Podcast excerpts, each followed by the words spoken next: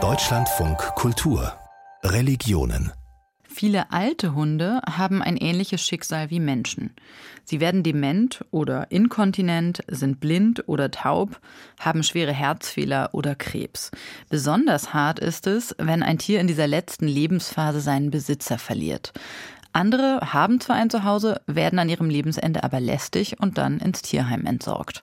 Um einigen dieser Tiere einen würdevollen Lebensabend zu gestalten, hat Petra Brück ein Hundehospiz eröffnet. Acht Jahre ist das jetzt her.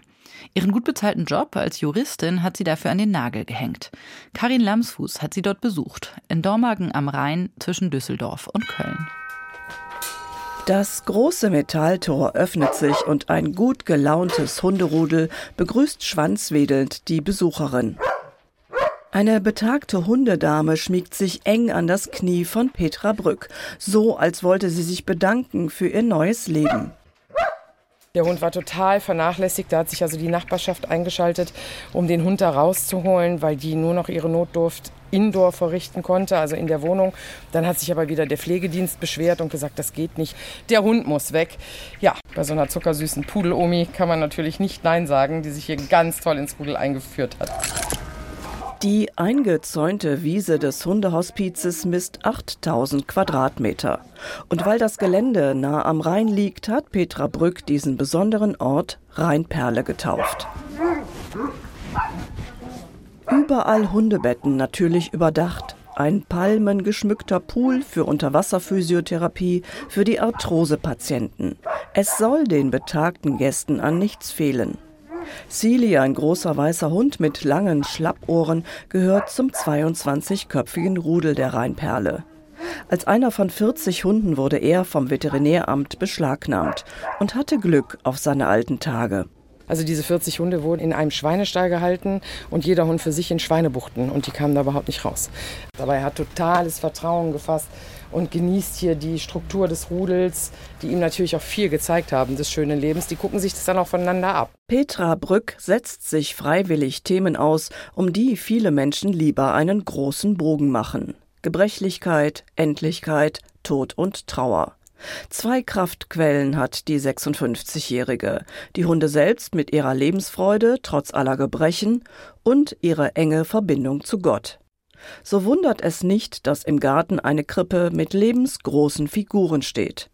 Und zwischen Maria und Josef und den heiligen drei Königen schläft tief und fest, wie sollte es anders sein, ein Hund. Also ich bin sehr, sehr, sehr, sehr Gott verbunden, weil ich mir sage, er hat schon so viel Positives für unser Hospiz geregelt, dass ich überhaupt diesen Lebenstraum, den ich jahrzehntelang hegte, umsetzen kann. Und deshalb wird das auch immer gerade das Weihnachtsfest natürlich als Christin immer gebührend gefeiert und das wollte ich dann auch mit dieser Krippe nochmal für mich total verbunden darstellen. Noch vor einigen Jahren hat Petra Brück als Juristin gearbeitet, Schwerpunkt Strafrecht. Den Traum von einer Herberge für alte und kranke Hunde hatte sie schon immer. Irgendwann fand sie fast wie durch ein Wunder den perfekten Ort für ihren Traum.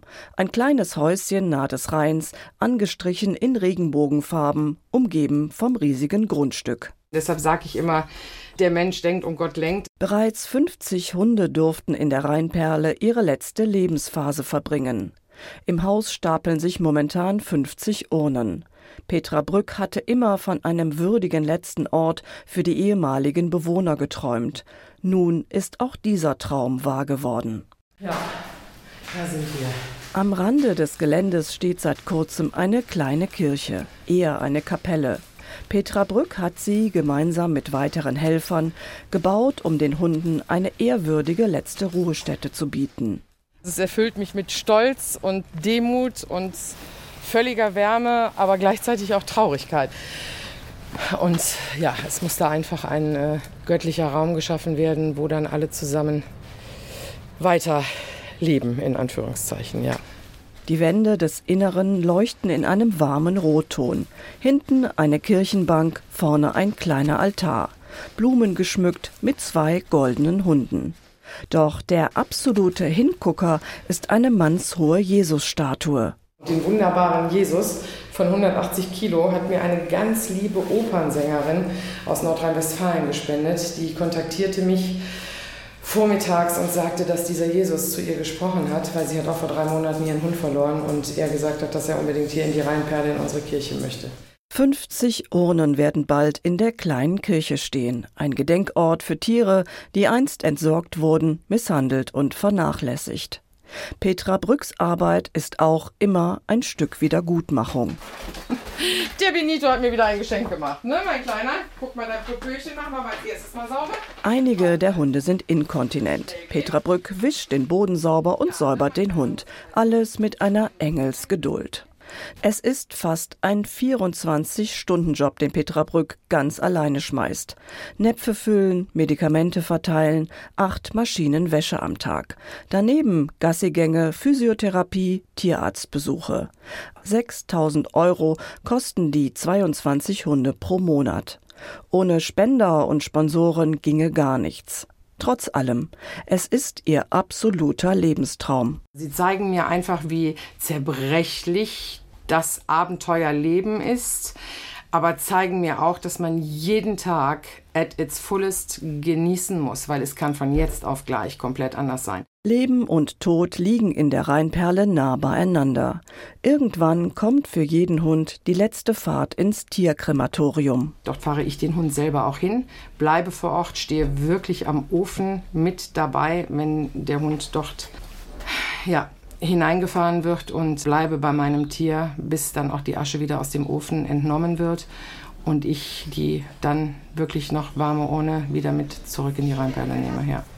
So, Brünchen, kommst du auch mit?